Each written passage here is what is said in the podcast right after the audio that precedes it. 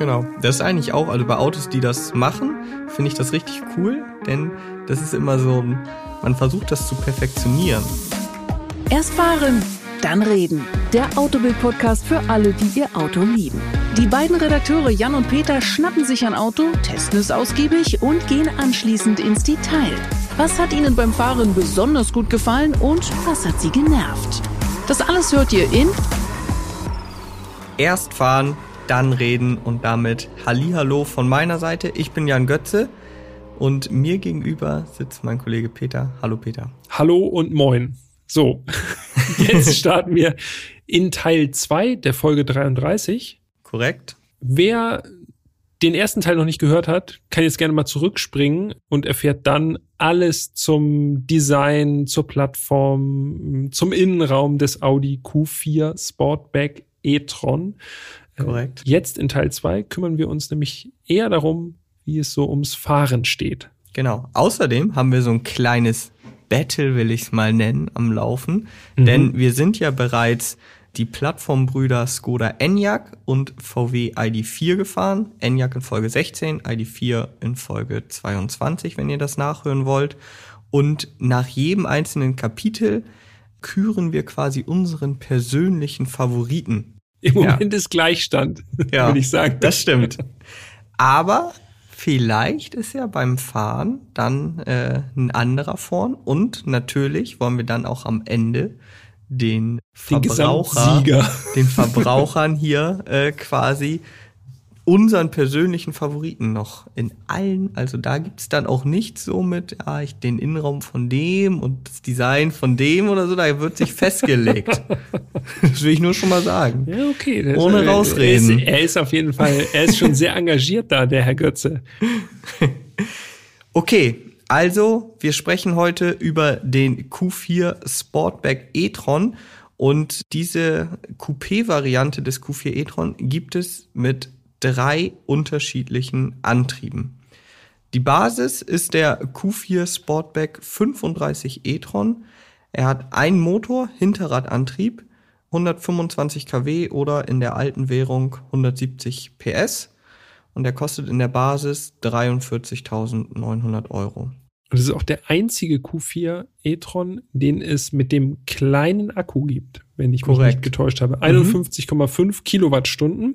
Yep alles, was jetzt kommt, alle Motorisierungen, die haben den großen Akku oder die große Batterie mit 77 Kilowattstunden. Das stimmt. Darüber positioniert sich der Sportback 40 e-tron, ebenfalls ein Motor, ebenfalls Hinterradantrieb, 150 kW, also 204 PS, für mindestens 49.500 Euro.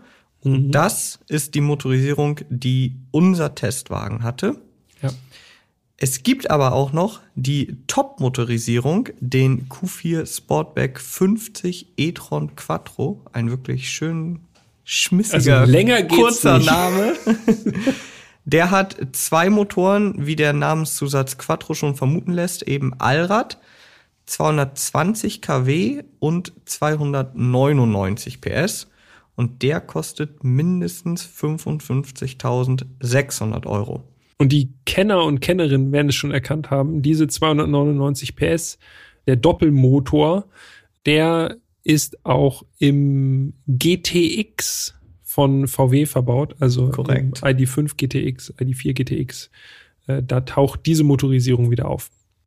Jetzt muss man sagen, diese drei Motorisierungen gibt es natürlich auch für den normalen Q4 und es gibt zusätzlich noch eine weitere Motorisierung nur für den Q4 e-tron, nicht für den Sportback und das ist der 45 e-tron Quattro, zwei Motoren, Allrad und 195 kW oder 265 PS. Und dann vielleicht. Mir raucht der Kopf. Ja, es ist, es ist schwierig, aber wir wollen natürlich auch alles hier benennen. Wichtig vielleicht auch noch der Aufpreis zwischen Sportback und normalem Q4. Das ist das, was wir sparen würden, weil wir würden genau. den äh, normalen Q4 e-tron nehmen und nicht die Sportback-Variante. Korrekt. Da könnten wir 2000 Euro sparen. Das ist gut. Das ist gut. Wir hatten den Q4 Sportback 40 e-tron, also ein Motor Hinterradantrieb, 150 kW, 204 PS Und dann sollten wir an dieser Stelle vielleicht auch nochmal erwähnen, das ist die gleiche Motorisierung, die wir auch in dem Testwagen des VW ID4 hatten. Mhm. Also exakt identisch. Der Enyaq hingegen, das war der größere, der Enyaq iV80X. und der hatte 195 kW, also 265 PS und Allrad. Das ist quasi die Motorisierung, die es für den Q4 Sportback nicht gibt. Ja, exakt. Nur wenn wir jetzt quasi vergleichen, dass man eben weiß, okay, Q4 und ID4 Testwagen waren von der Motorisierung her identisch. Der Enyaq hatte Allrad und eben auch mehr Leistung. Wo wir schon bei Leistung sind, wollen wir noch mal kurz die Leistungswerte unseres Testwagens hier zum Besten geben. Oh ja, bitte. Ich, äh, ich bin gerade ganz froh, dass du diese ganzen technischen Daten da alle so rausgeschrieben hast. Es ist ja, also man muss schon sagen, es ist schon ganz schöner Wust, ne? Ja, man muss sich da wirklich äh, erstmal mit beschäftigen und dann natürlich auch überlegen, was braucht man? Braucht man viel Leistung oder ist einem vielleicht einfach nur ein großer Akku, also eine große Reichweite wichtig? Da würde ich ja immer dazu tendieren, lieber einen großen Akku als irgendwie die schöneren Felgen drauf. Ähm, ja. Wenn es jetzt rein ums Fahren und um die Reichweite geht. Außerdem Gewicht, also Sonderausstattung ist natürlich für die Reichweite auch nicht gerade förderlich. Wenn man jetzt überall einen Haken setzt, dann ja. Ja. kommt man nicht so weit. Muss man sich alles auf jeden Fall vorher gut überlegen. Zurück zu den Leistungswerten. 0 auf 100 braucht der 40er äh, e-tron 8,5 Sekunden. Topspeed 160 abgeregelt, kennen wir ja auch schon von vielen anderen Elektroautos. Mhm. Das gilt allerdings nicht für alle Q4 e-tron, denn nee. es gibt auch eine Variante, nämlich die Top-Variante mit 299 PS. Genau. Die läuft 180. 180. Feuerfrei. Huiuiui. ja, also ist halt eigentlich kaum Unterschied. Es gibt hin und wieder mal eine Situation, da kommen wir sicherlich nochmal zu, mhm. wo es dann von, Nutz, äh, von Nutzen sein kann, wenn man doch 20 km noch mehr fahren kann.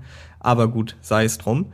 Gewicht ist noch wichtig, denn äh, Elektroautos, speziell SUVs, sind ja naturgemäß nicht ganz leicht. Mhm. Da ist auch der Q4 keine Ausnahme. 2120 hm, Kilo Leergewicht. Und unser Fahrzeug wird noch um einiges schwerer gewesen sein, weil ja, wir eben auch sehr viel stimmt. Sonderausstattung noch drin hatten und ja. Wichtig finde ich eigentlich auch immer noch, das äh, kommt oftmals viel zu kurz, die Zuladung. Denn was bringt es dir, wenn du ein großes Auto hast, aber eine relativ niedrige Zuladung? Äh, in diesem Fall beim Q4 Sportback beträgt die 505 Kilo. Und das ist schon gut. Ja, das heißt, man kann wirklich fünf Mitteleuropäer quasi, das gibt ja dieses Normmaß von 75 Kilo und Gepäck noch transportieren. Also ist schon ja. reichlich Gepäck ja. sogar. Und fünf, äh, fünf Leute ist wahrscheinlich auch eher selten, dass man mit fünf Leuten fährt. Ja. So von daher, da hat man auf jeden Fall genügend Puffer. Und jetzt kommt natürlich noch der allerwichtigste Wert beim Elektroauto, die Reichweite. Ja. Die gibt Wo Audi, die gibt Audi nach WLTP an mit 452 bis 528 Kilometer. Also auf dem Papier ordentlich viel. Ob das auch in der Realität so ist, äh, das klären wir jetzt hier. Aber wir fangen der Reihe nach an, würde ich sagen. Also wir haben jetzt quasi die wichtigsten Sachen, was so Leistung, Motorisierung überhaupt angeht, geklärt. Und mhm. jetzt äh, steigen wir mal ein und fahren los. Ja, das würde ich auch sagen. Fahren. Was ist das Erste, was einem auffällt, wenn man in den Q4 einsteigt? Wir haben ja schon darüber gesprochen in Teil 1 über das Lenkrad, das sechseckige Lenkrad, die futuristische äh, Cockpit-Struktur und so weiter. Das lassen wir jetzt mal außen vor. Man steigt ein und dann kann man im Grunde direkt losfahren. Das ist das, was mir auf jeden Fall äh, gut in Erinnerung geblieben ist wie beim ENIAC und auch beim ID4 braucht man also nicht mehr den Startknopf drücken, um das Auto aufzuwecken, sozusagen, sondern kann einfach D einlegen und los geht die Fahrt. Ja, das stimmt. Es ist immer noch ein bisschen ungewohnt, geht mir zumindest so.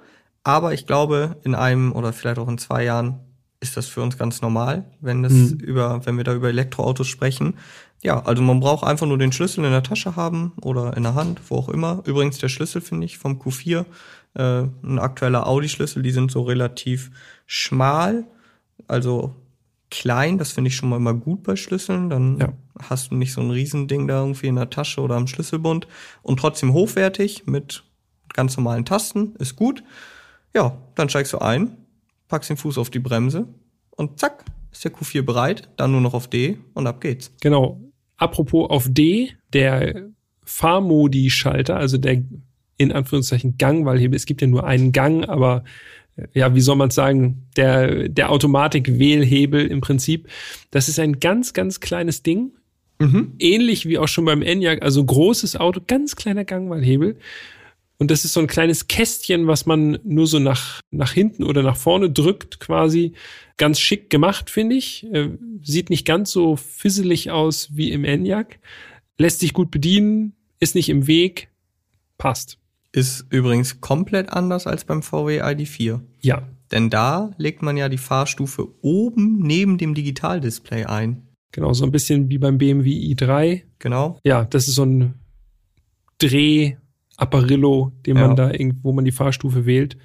Äh, ganz anders als beim Q4. Ja. Funktioniert letztendlich beides äh, und so oft wechselt man jetzt ja die Fahrstufe auch nicht. Wichtig noch beim Q4, wenn man den Regler einfach nach hinten zieht, dann ist D drin und wenn man zweimal nach hinten zieht, dann ist B eingelegt, also Ja. Rekuperation. Und ich für meinen Teil mache das in der Stadt eigentlich immer. Also Ja. ich schalte immer direkt auf B, finde das eigentlich ganz angenehm. Allerdings funktioniert One-Pedal-Driving mit dem Q4 nicht. Nein, das stimmt. Also äh, im B-Modus merkt man schon, wenn man den Fuß vom Fahrpedal nimmt, dann rekuperiert er schon Wir sind schon voll drin. spürbar. Ne? Wir Ja. sagen schon Fahrpedal, Fahrpedal, nicht mehr Gaspedal. Fahrpedal. Fahrpedal und Bremspedal. Dann re rekuperiert er wirklich spürbar, aber jetzt auch nicht so heftig und auch nicht bis zum Stillstand. Das Genau. ist ja dieses One-Pedal-Driving, dass man quasi ja im Grunde nur noch das Fahrpedal bedienen muss. Und sobald man den Fuß vom Fahrpedal runternimmt, bremst das Auto wirklich, also schon ziemlich stark bis zum Stopp. Genau. Das ist eigentlich auch, also bei Autos, die das machen, finde ich das richtig cool, denn das ist immer so ein, man versucht das zu perfektionieren. Am Anfang wird man irgendwann das, den Fuß vom Fahrpedal nehmen und dann denkt man, ja, okay, man würde jetzt noch 20 Meter hinter dem anderen Auto zum Stehen kommen, muss dann also wieder Gas geben. Aber irgendwann hat man es so drauf, weil jedes Auto natürlich auch anders rekuperiert, dass man das wirklich so abpasst. Und ich finde es wie so ein, wie so ein Spiel, dass man es wirklich perfekt abpasst, dass man in genau dem richtigen Moment vom Pedal geht, um dann einfach an die Ampel ranzurollen und perfekt zu stehen. Es ist sozusagen ein vorgegebener Bremsweg, den man im Kopf haben muss, Genau. den das Auto vorgibt. Das stimmt. Machst du das wirklich gerne? Dieses One-Pedal-Driving? Ja, tatsächlich. Mhm. Ich finde das, wie gesagt, für mich ist das wie so eine Challenge. Ich, jedes Mal, wenn ich dann in so ein Auto einsteige, die ersten Mal denke ich, oh krass, das läuft ja gar nicht. Aber irgendwann kommt man rein und dann denkt man so, ah, okay, jetzt kann ich noch ein ganz kleines Stückchen später vom Gas. So, Mir gefällt das ja nicht so, Nee? muss ich sagen. Also gerade, nee, also jetzt nur ein Pedal zu haben, womit man alles äh, bedient oder sozusagen dadurch, dass man nichts bedient, bremst man, finde ich ein bisschen eigenartig vom Gefühl. Also ich habe gern zwei Pedale und bestimme auch gerne selber, wann ich stärker bremse und wann nicht. Also, kannst du ja auch. ja, das kann man immer noch. Aber das ist so ein bisschen, da habe ich so ein bisschen das Gefühl, wenn man den Fuß vom äh, Fahrpedal runternimmt und dann bremst das Auto, dann denke ich schon so, okay, wenn ich jetzt, wenn du dieses Spiel dann irgendwie nicht so ganz drauf hast und dann musst du noch stärker bremsen, ich, ja, nee, nee, nee. Eine Bremse selber bedienen ist schon ganz gut, Da ich. kommst du noch hin. Wahrscheinlich, noch ja. hin. Zurück zum Q4. Ausschalten des Fahrzeugs ist übrigens genauso, ne? Also man muss auch nicht mehr das Auto ausschalten im klassischen Sinne, indem man einen Knopf drückt oder so. Man hält also an, zieht die Parkbremse, denn es gibt auch kein P. Man zieht also einfach nur die Parkbremse, nimmt den Fuß von der Bremse, öffnet die Tür und dann geht der Q4 auch aus. Ja. Also das ist für Leute, die das zum ersten Mal machen, ist das wirklich ungewohnt. Also meine Mutter, äh, schöne Grüße an dieser Stelle, die sagt jedes Mal, ist der Wagen schon an? Oh, das ist ja so ungewohnt. Ja, Ist aber so. Der ist an. Und man muss gar nichts machen, außer den Fuß auf die Bremse tun. Und man hört natürlich auch nichts. Ne? Den Motor, nee. Das führt uns aber gleich auch zu einem anderen Kapitel, dass es nämlich sehr schön ruhig ist im Q4 e-tron. Das ist ja. das, was mir gleich nach dem äh, fehlenden Startvorgang aufgefallen ist. Also gerade so in der Stadt, ne, das, klar, da sind jetzt auch keine Windgeräusche oder so. Äh, die spielen noch nicht die große Rolle. Es ist, man gleitet wirklich so leise dahin. Herrlich. Das stimmt, ist mir auch aufgefallen. Also man muss natürlich sagen, Elektroautos sind naturbedingt einfach schon leise, sagen wir auch immer wieder. Aber rein vom Gefühl her, das haben wir jetzt nicht irgendwie nachgemessen, ist der Q4 noch mal eine Ecke leiser gewesen und mir ist es im Gegensatz zu dir eher auf der Autobahn aufgefallen, weil wenn man ein bisschen schneller fährt, ich sag mal so 120, 130, dann sind ja auch Windgeräusche nun mal da. Und da war der wirklich mucksmäuschenstill. Mhm. Da war es ganz leise drin. Ich habe dann auch noch mal in die Ausstattungsliste geschaut. Der Wagen hatte, unser Testwagen hatte auch Akustikverglasung für die vorderen Seitenscheiben verbaut. Ja. Ich weiß jetzt natürlich, wir haben jetzt keinen Vergleichspunkt, wie es ohne gewesen wäre. Aber die kosten 120 Euro und ich glaube, diese 120 Euro sind gut investiert. Das ist nicht die Welt und macht das ja. Auto wahrscheinlich noch mal, selbst wenn es nur ein ganz kleines bisschen ist, leiser, schon gut. Was auch noch zum Geräuschniveau, zum niedrigen Geräuschniveau im Q4 e-tron beiträgt, ist wahrscheinlich die Bereifung. Denn Elektroautos haben ja die Angewohnheit, dass äh, Fahrwerksgeräusche beispielsweise tendenziell eher äh, hörbar sind als bei Verbrennungsfahrzeugen. Die sind natürlich auch etwas schwerer als Verbrenner. Dadurch neigen einige Elektrofahrzeuge eben auch zu so einem Rumpeln, gerade wenn auch die Radreifenkombination äh, so ins Extrem geht, also wenn große Felgen aufgezogen sind. Wir haben es ja schon in Teil 1 gesagt, aber wir können es ruhig nochmal erwähnen, finde ich. Unser Q4 e-tron hatte ja eine Bereifung 19 Zoll Felgen, da war noch relativ viel Gummi auf der Felge. Das heißt, jo. die Eigendämpfung war natürlich schon relativ groß von den Rädern und das ja, das führt einfach dazu, dass es sich auch nicht so rumpelig fährt, wie mit, ich sage jetzt mal, 21 Zöllern oder so. Na klar. Da hört man auch einfach mehr vom Fahrwerk nochmal. Ja, und das müssen wir auch nochmal erwähnen, haben wir auch im Teil 1 schon getan. Der Q4 also auf 19 Zoll unterwegs und Enyaq und ID4 beide auf 21 Zoll. Ja. Was natürlich optisch deutlich besser aussieht, aber natürlich auch ein bisschen Komfort kostet. Ich habe allerdings noch eine ganz andere Sache, die muss ich auf jeden Fall noch mal hier erwähnen. Mhm. Das war nämlich äh, nach dem Einsteigen noch vor der Akustik der Punkt, der mir aufgefallen ist, der Wendekreis. Mhm. Ich bin in den Q4 eingestiegen, hier und, unten in der Tiefgarage, um die ersten zwei Kurven gefahren und dachte, krass, er hat ja wirklich einen winzigen Wendekreis. Und so ging es mir gleich mehrfach mit dem Q4. Also über die Tage, die ich mit dem Auto unterwegs war, hatte ich mehrfach Situationen, wo ich dachte, ah, ich glaube, da komme ich nicht rum. Ja. Und dann, bupp, ist eigentlich, easy. Eigentlich der beste Test ist, wenn man bei uns aus der Tiefgarage rausfährt, dann muss man an eine Kreuzung ranfahren, das ist eine Einbahnstraße und man muss einen U-Turn machen um die Yui. Ecke. Ein Yui. und da das ist jetzt nicht besonders weitläufig da. Das heißt, man muss schon aufpassen, dass man nicht an den Bordstein rechts kommt, äh, mhm. wenn man sozusagen schon 180 Grad rum ist fast.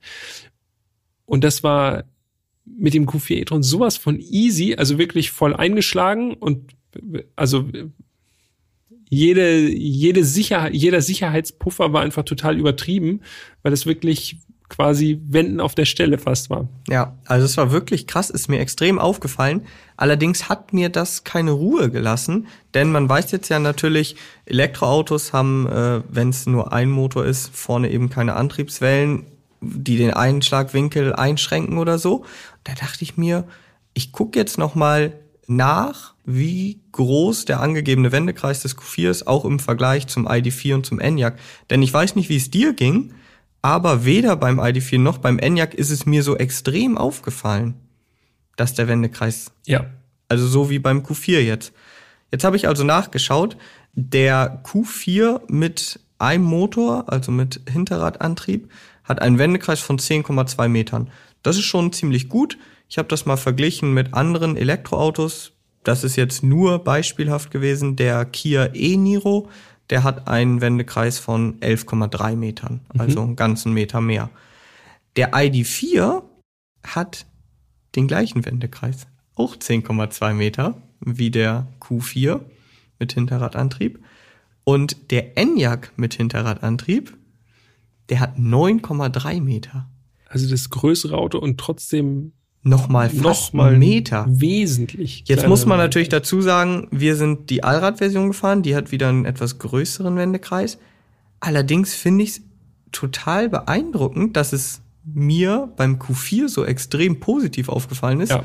wohingegen die anderen beiden Autos, die den gleichen Wendekreis haben, ist es mir nicht so positiv aufgefallen. Was war da los? Die Wahrnehmung.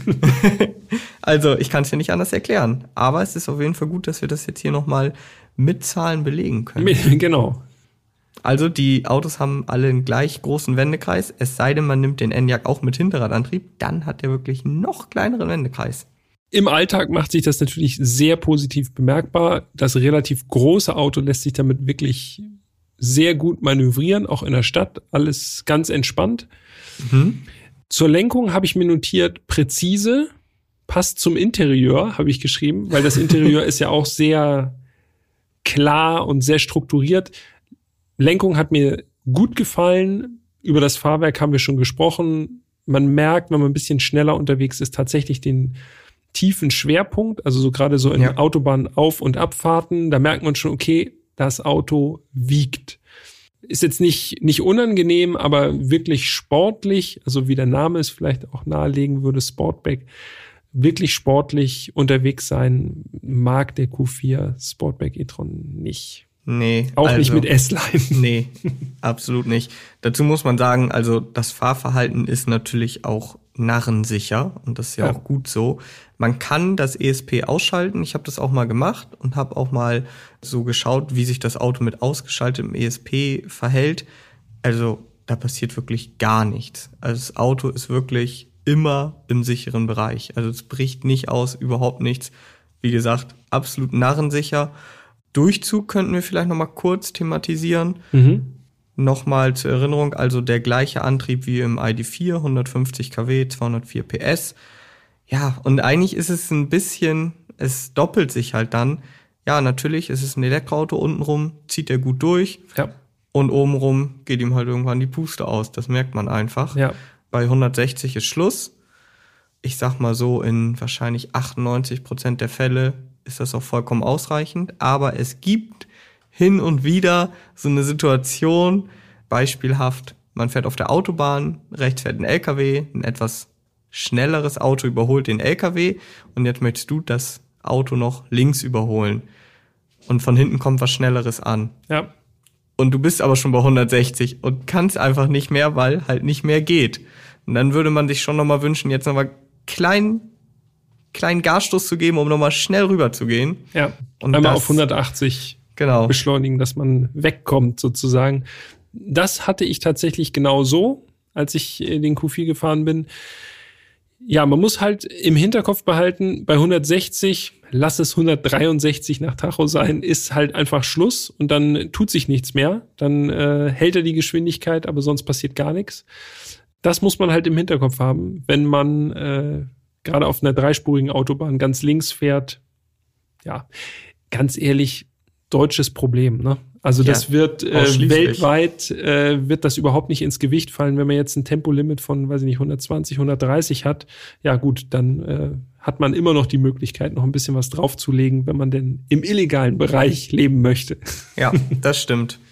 Ich habe hier noch eine Sache, die muss ich noch erwähnen, denn das Mhm. hat mich wirklich genervt. Oh, Die Hold-Funktion. Auto holt. Auto Hold. Ja. Für alle, die das nicht kennen, also das automatische Halten der Bremse, beispielsweise an der Ampel. Man kann dann also, man bremst bis auf Stillstand runter und kann dann den Fuß von der Bremse nehmen. Das Auto hält die Bremse automatisch. Ich finde das teilweise ganz nützlich, nicht immer, aber das ist manchmal schon ganz komfortabel. Und ich sag mal, die meisten Autos, die ich kenne, die diese Funktion haben, die haben eine Taste dafür ziemlich nah, meistens beim Gangwahlhebel. Da kann man dann eben Autohold aktivieren oder deaktivieren, so wie man es braucht.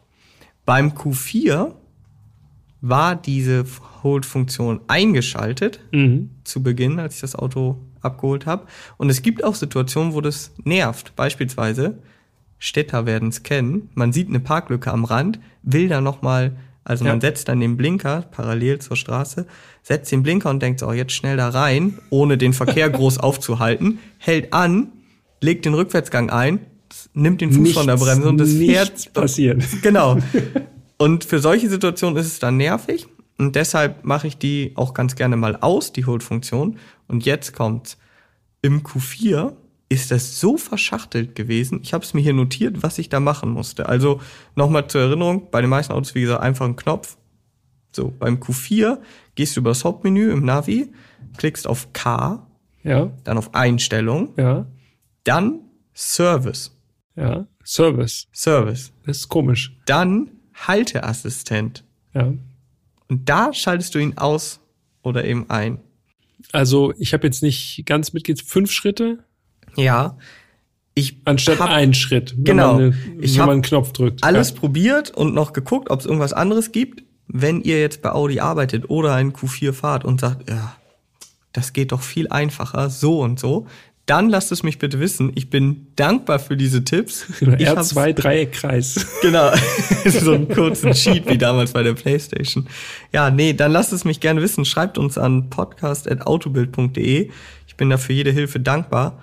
Und ich muss es an dieser Stelle nochmal sagen, wie diese Autohold-Funktion perfekt funktioniert, das zeigt Mercedes. Bei Mercedes Wollt's gerade sagen. da muss man einfach nur das Bremspedal stärker drücken und kann sie so aktivieren oder deaktivieren. Das heißt, ich muss nicht mal immer auf einen Knopf drücken. Das heißt, wenn ich zum Beispiel dann den Parkplatz sehe, bremse ich einfach nicht so stark und kann wieder rein. Perfekt. Ich weiß nicht, warum es nicht jeder so macht. So einfach, ne? So einfach. Schönen Gruß an alle Mercedes-Fans und Mitarbeiter, die zuhören. Okay, also Autoholfunktion, etwas Aufholbedarf vielleicht beim Q4 e-tron. Ja. Ich habe noch zwei Sachen. Einmal habe ich mir noch aufgeschrieben, das gehört jetzt nicht unbedingt zum Fahren, aber Spracherkennung habe ich mir noch aufgeschrieben. Die hat bei mir gut funktioniert, was äh, auch nicht selbstverständlich ist. Also ich konnte Navigationsziele eingeben, einfach so relativ natürlich. Das, was mir aufgefallen ist, dass das erste Ansprechen ein bisschen gedauert hat. Also das ist so ein, äh, so ein bisschen so ein VW-Konzern Problem beim Infotainment, das jetzt, glaube ich, mit äh, der neuesten Generation abgestellt sein soll, dass dieses System erstmal so hochfährt. Man fährt los und dann braucht das einfach ein bisschen, und das ist ja eigentlich ein komischer Moment, weil im besten Fall ist es ja so, ich fahre los und ich gebe noch während ich im Losfahren bin schon mal das Ziel ein, Ja. weil das einfach so der natürliche Ablauf ist. Ne? Ich fahre ja nicht erstmal los und dann nach einer halben Stunde setze ich das Ziel. Wenn man sich darauf einstellt, ist alles gut, aber das ist trotzdem ein bisschen, ja, da hat es noch ein bisschen gehakt quasi. Ja. Und die zweite Sache? Und die zweite Sache, das ist ja der Fischer-Test. Äh, wie klingt das denn alles im Q4 e-tron? und da ist mir aufgefallen, alle Geräusche, also alles, was so an Klicks und Warngeräuschen und was da auch immer alles so ablaufen mag, alles klingt sehr angenehm in diesem Audi. Also sowohl die Tasten als auch die Klicks im Menü klingt einfach alles gut. Ich habe mich richtig wohlgefühlt. Der Blinker auch relativ dumpf, so von ganz unten heraus kommt so ein Blinkergeräusch. Herrlich. Mir hat's gefallen. Ja, das kann Audi einfach. Ja. Reichweite. Zum Fahrenkapitel gehört Mhm. natürlich auch der Verbrauch. Ganz entscheidend, gerade Der- bei einem Ich wollte Elektroauto. gerade sagen, der ist bei einem Elektroauto natürlich extrem wichtig. Wir sind, glaube ich, beide auch mal längere Etappen mit dem Q4 gefahren. Mhm. Jetzt keine Langstrecke, aber irgendwie, ich habe mir hier notiert, 120 Kilometer bin ich jetzt mal am Stück Autobahn gefahren.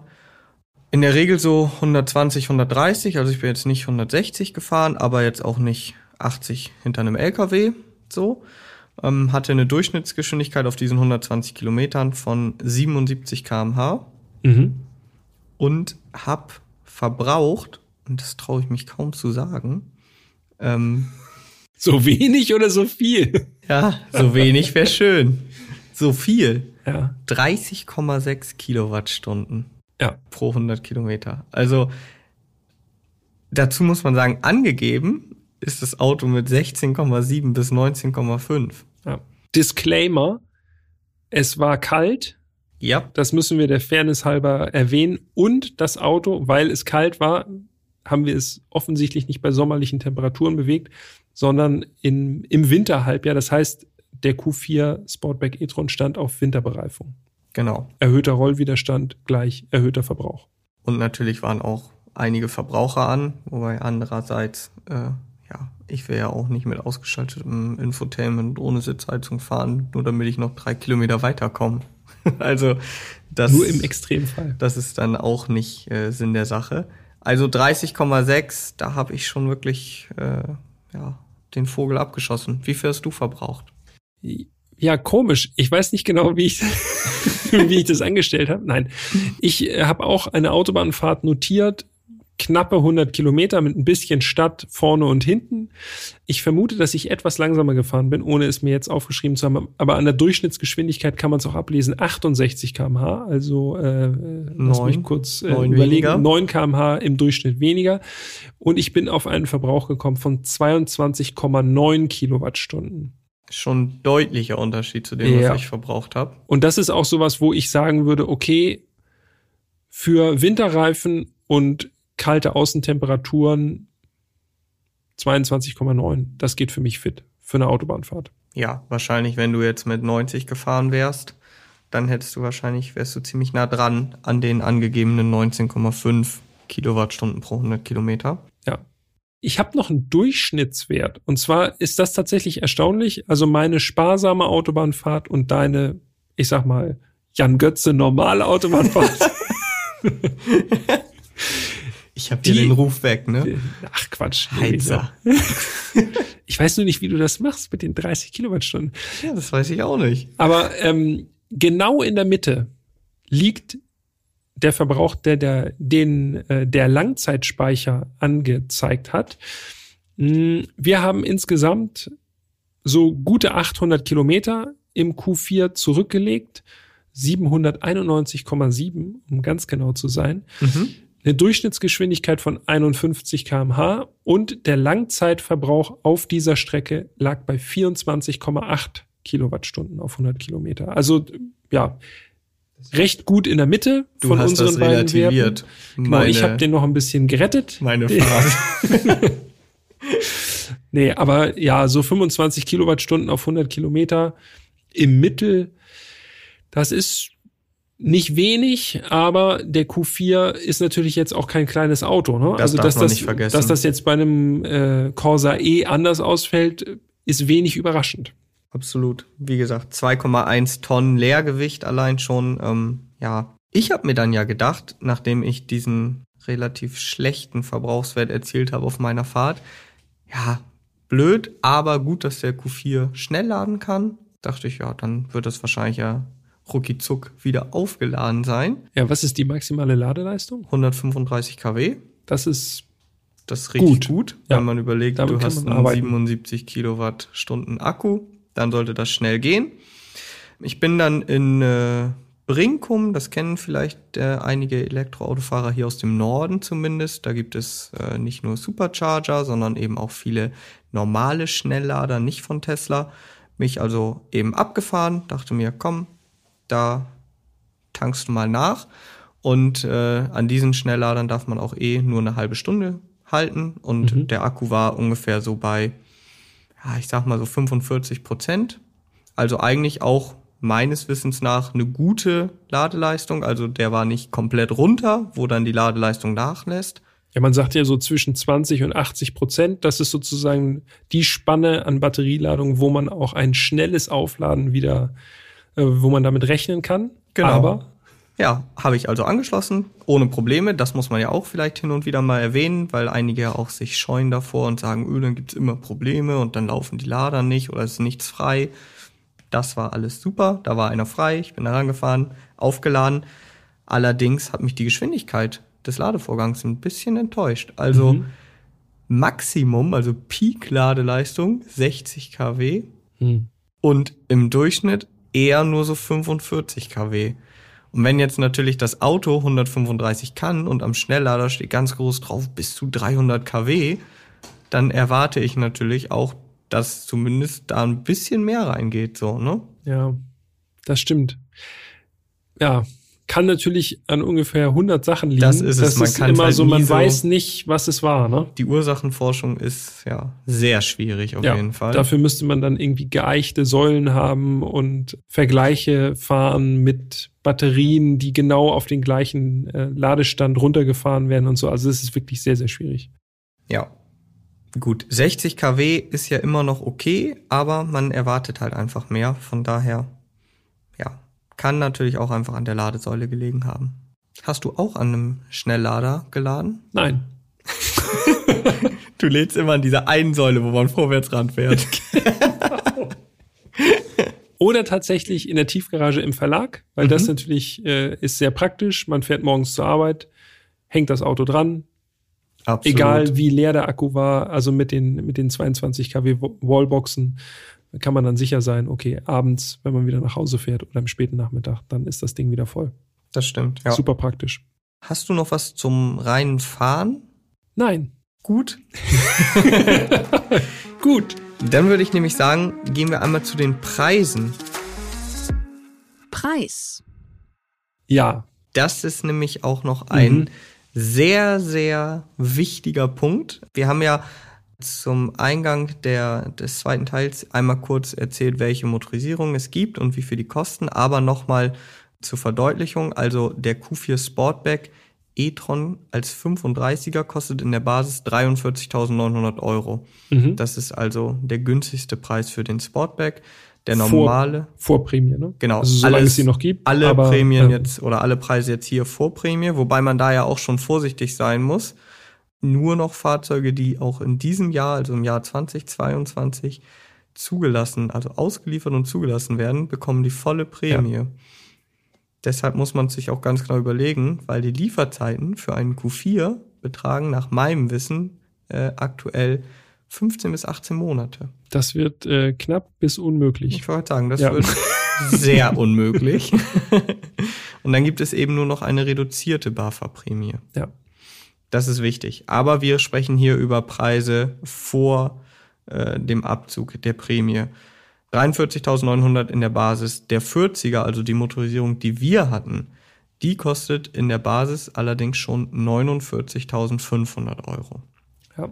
Und bevor wir jetzt dazu kommen, was unser Testwagen gekostet hat, äh, finde ich es wichtig, dass wir nochmal die Vergleichspreise nennen. Ja, bitte, denn wir dürfen nicht vergessen, wir haben ja Das ein Battle, Battle. am Laufen. Absolut. ID4, Enyaq, Q4. Das, das sind die äh, Kontrahenten und wir entscheiden uns äh, am Ende für eines dieser drei Fahrzeuge. Richtig. Basispreis des ID4 Pro mit 150 Kilowatt, also mit der gleichen Motorisierung wie unser Q4, liegt bei 44.915 Euro. Also, das sind über einen Daumen 4.500 Euro weniger. Mhm. Und der Enyaq kostet als IV80, das ist dann ebenfalls die gleiche Motorisierung, 44.750 Euro. Also nochmal 150, 160 Euro weniger. Also Enyaq und ID4 sehr eng beieinander. Q4 eine ganze Ecke teurer. Und man muss jetzt dazu sagen, wir sind ja beim Enyaq ähm, den größeren gefahren, den 80X, also mit zwei Motoren und Allrad. Und der kostet in der Basis 47.000 Euro, also immer noch 2.500 Euro weniger als der Sportback. Gut, jetzt vergleichen wir natürlich Sportback und Normal, aber der wäre immer noch 500 Euro günstiger als der Q440 e-tron. Ja. Und das ist jetzt nur der Basispreis. Jetzt sprechen wir über die Testwagenpreise, denn das ist ja eigentlich das Entscheidende, was wir auch letztendlich bewerten können. Ja, und kaum jemand bestellt ja ein Basisfahrzeug ohne jedes Extra. Die wenigsten auf jeden Ja. Fall. Ja, das stimmt. Der ID4, den wir gefahren sind, der hatte einen Testwagenpreis von 61.960 Euro. Also das Ganz waren ungefähr 16.000 Euro, wenn ich das hier so überschlag. Ja, 16.000 Euro an Extras. Mhm. Der Enyaq hatte einen Testwagenpreis von 61.030 Euro. Mhm. Also 900 Euro günstiger, aber auf einem ähnlichen Niveau. Mit Doppelmotor. Mit Doppelmotor, korrekt. Und jetzt kommt der Q4. Wir haben ja schon gesagt, er sieht auch ein bisschen mehr nach Premium aus und das spiegelt sich jetzt auch im Preis deutlich wieder. Unser Testwagen hat gekostet 70.110 Euro. Mhm. Da muss man einfach sagen, ja, jetzt könnte man noch mal äh, 2000 Euro abziehen für die Sportback-Variante, denn die anderen waren ja die normalen SUVs. Aber dann wären wir immer noch bei 68.000 Euro. Trotzdem immer noch unangefochten an der Spitze. Das ist wirklich viel Geld. Es ist, also, ja, man kann es nicht anders sagen. Es ist einfach eine ganze Schippe mehr. Ja. Das müssen wir erst mal sacken lassen. Ja, ne? ich bin, äh, ich bin völlig geplättet von diesen Zahlen. äh, wir müssen eigentlich jetzt, äh, sollen wir schon im Battle? Hast du noch was oder sollen wir den Battle jetzt starten? Hätte ich gesagt, Mhm. Pass auf, wir machen das so. Einer von uns verlässt kurz den Raum. Mhm. Dann sagt der Erste sein, seine Wahl. Die hört dann nur ihr. Und der, der zweite unbeeinflusst. Genau. Draußen? Kommt dann wieder rein und sagt Okay. seine Wahl. Und dann können wir auch nochmal argumentieren. Ich mache mich jetzt auf den Weg. Okay, Peter. Ich verlasse das Studio. und nicht lauschen, ne? Nee, ich lausche nicht. Keine Sorge. Also bis gleich. Also Peter, Mach mal die Tür zu. ja, besser ist es. Fazit? So, jetzt kommt meine Entscheidung. Äh, alle Gesichtspunkte vereint würde ich den Skoda Enyaq nehmen. Und jetzt rufe ich Peter wieder rein und dann gucken wir mal, welchen, für welchen Wagen er sich entscheidet. Okay.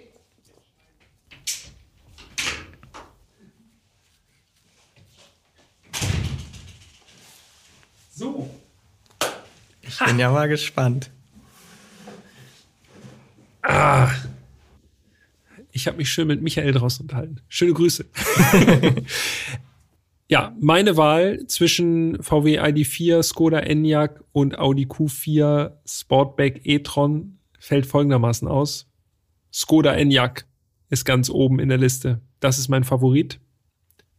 Einfach aufgrund des Preises. Also das Gesamtpaket ist einfach für meinen Geschmack unschlagbar. Größer, geräumiger, schicker. Ja, bei Sportline finde ich jedenfalls, mein persönlicher äh, Geschmack. Und das zu einem wirklich, ja, guten Preis. Also da passt einfach für mich jedenfalls alles, muss ich gestehen. Danach der Q4 aufgrund des Designs finde ich immer noch ansprechender als den VW ID4. Und dann ja, auf der 3 bleibt nur noch einer für den ID4 übrig. Und bei dir? Ja, ich habe erstmal nur gesagt, welches der Gewinner ist. okay. Und da, ja, Überraschung, ist es bei mir auch der Ist Enyaq. auch der Enyaq. Ja, Okay, ja. Also Enyaq, du hast es eigentlich perfekt auf den Punkt gebracht. Bei mir ist es tatsächlich ein relativ enges Rennen zwischen Enyaq und Q4. Optisch bin ich 100% bei dir, finde ich den Enyaq am gelungensten. Mhm. Im Innenraum sieht's anders aus. Da finde ich den Q4 tatsächlich am besten. Der bietet für mich einfach ein richtiges Premium-Feeling auch im Innenraum. Mhm. Und klar, der Enyaq hat noch mal mehr Platz, aber ich persönlich könnte auf den zusätzlichen Platz verzichten, weil der Q4 auch viel Platz bietet. Also rein Innenraum würde ich dem Q4 das Ganze zugestehen, den Sieg. Aber, und da ist es dann wieder, da schließt sich das Ganze, das Preis-Leistungs-Verhältnis. Das spricht Ja. einfach immer wieder für den Enyaq, muss man ganz klar so sagen. Also die Reihenfolge ist bei mir, auch wenn es langweilig ist, genauso. Enyaq auf 1, Q4 auf 2 und etwas abgeschlagen der ID4 auf 3. Immerhin waren wir bei den Lenkradtasten ein bisschen geteilter Meinung. Ja, Wir müssen irgendwann kommt auch ein Auto, wo wir komplett, komplett konträr liegen. Ja, ja wird Wir sicherlich, hoffen. wird sicherlich irgendwann kommen. Also wenn ihr Vorschläge habt äh, zu polarisierenden Autos, dann schickt gerne euren Vorschlag an podcast.autobild.de und dann landet ihr direkt bei Jan und bei mir im Postfach und dann gucken wir mal, was ihr uns da so vorschlagt. Und außerdem würde uns natürlich noch interessieren, welches ist euer Favorit von diesen drei Fahrzeugen? Ja. Besitzt ihr vielleicht eins davon und sagt, ja, aber ihr habt ja noch Punkt XY komplett außen vor Genau, gelassen. das und das hat mich total überzeugt. Und Genau. Da habt ihr gar nichts drüber gesagt. dann äh, immer her mit euren Nachrichten und auch so einfach, wenn ihr keins der Fahrzeuge besitzt, aber euch äh, eine Meinung gebildet habt, dann auch gerne melden. Podcast.autobild ist die Adresse. Wir freuen uns drauf. Und äh, ja, ich würde sagen, damit bleibt uns eigentlich sonst nichts mehr übrig, oder? Nee, äh, tatsächlich nicht. Ich guck gerade noch mal ganz vorsichtig hier auf die Uhr. Es ist eine Riesenfolge geworden. Wow. Also unser Producer Serda, schöne Grüße gehen raus. da hast du ordentlich was zu schneiden, Serda. Das stimmt. Aber du wirst das wieder, wie gewohnt, sehr, sehr gut machen. Und es liegt auch einfach, das muss man vielleicht nochmal sagen, es liegt ja auch daran, dass wir immer wieder Vergleiche gezogen haben. Korrekt. Wir haben mehr oder weniger über drei Autos zumindest in Details gesprochen. Deshalb ist die Folge auch ein bisschen länger, aber ich glaube, es lohnt sich trotzdem dran zu bleiben bis zum Ende, bis hierhin. Denn äh, ja, man muss schon, schon alles hören. Definitiv. Ja, und damit äh, sagen wir Danke fürs Zuhören und Tschüss und wir sehen uns, äh, wir sehen uns sowieso Wir auf sehen YouTube uns. dann irgendwie. Wir sehen uns definitiv, aber wir, also ihr und wir, wir hören uns nächste Woche schon wieder. Mhm. Und dann mit einem völlig anderen Auto. Das Gesamtpaket ist interessant. Ja. ja. Und es hat einen sehr schönen Sound. Das möchte ich auch noch an dieser Stelle verraten. also vielen Dank und bis zum nächsten Mal. Macht's gut. Bis dahin, tschüss.